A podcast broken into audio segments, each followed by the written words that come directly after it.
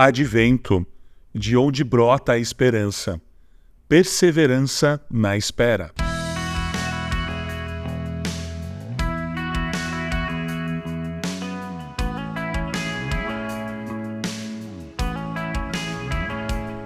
Um dos grandes desafios da nossa humanidade é viver na dependência de Deus e uns dos outros. Temos uma inclinação para a autonomia uma busca desenfreada por autossuficiência. Junto a esse comportamento, a ansiedade muitas vezes nos atropela.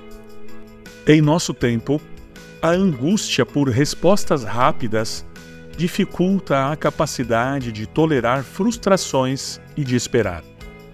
O ser humano tem dificuldade de lidar com o silêncio, com os vazios, com o tempo e suas nuances. No capítulo 5 do livro de Tiago, encontramos um convite à paciência e à espera, um respeito às estações.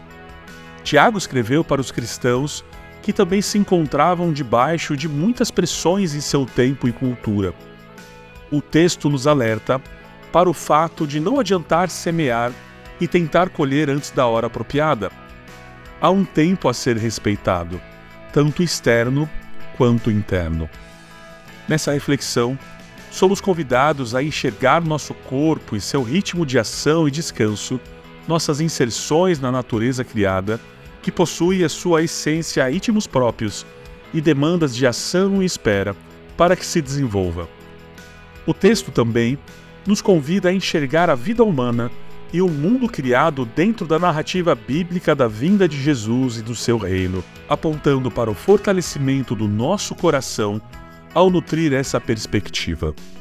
Isso significa que precisamos compreender que a nossa realidade humana no mundo criado tem em si momentos de alegria e momentos de tristeza, vitórias e derrotas cotidianas, que nos levam ao cerne da nossa fé.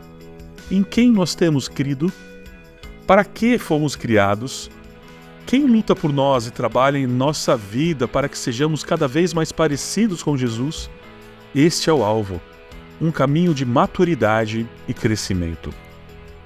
Desenvolver paciência na espera é uma qualidade do coração que o Espírito Santo trabalha em nós à medida que essa espera ativa se desenvolve. Há uma resposta e uma intencionalidade de nossa parte no processo.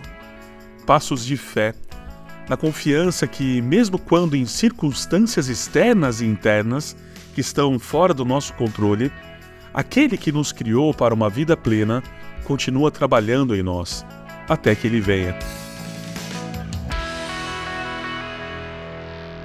Você ouviu o podcast da Igreja Evangélica Livre em Valinhos.